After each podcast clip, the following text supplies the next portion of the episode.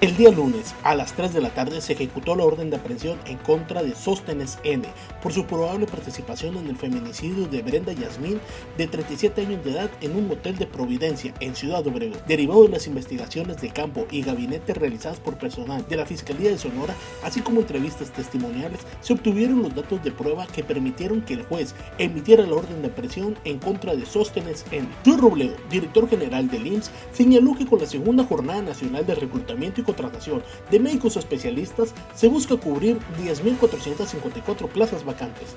Durante la conferencia mañanera de este miércoles, el funcionario indicó que ahora esta segunda jornada será permanente. El subsecretario de Prevención y Promoción de la Salud, Hugo López Gatel, informó que el día de hoy la Secretaría de Salud lanzó una página sobre la viruela del mono, a la que ya puedes acceder. Señaló que en el portal se presentan materiales, incluido el más reciente aviso epidemiológico y la guía práctica clínica para el tratamiento de estos casos. Las vacunas contra la viruela del mono tardan unas semanas en desarrollar una respuesta inmunológica en el organismo, subrayó el día de hoy una experta en la enfermedad de la OMS, quien insistió en que por ahora se descarta una vacunación masiva a las poblaciones. Además indicó que las vacunas recomendadas para esta enfermedad son tres por ahora, una manufacturada en Dinamarca, otra en Japón y una más en Estados Unidos. El Instituto Municipal del Deporte de Álamos organizó la final de voleibol femenil y varonil. Fue el equipo de Águilas de la categoría femenil quienes lograron coronarse como las grandes campeonas. Por su parte, en la categoría varonil, el primer sitio fue para el equipo de Sexy Boys. Mediante un comunicado,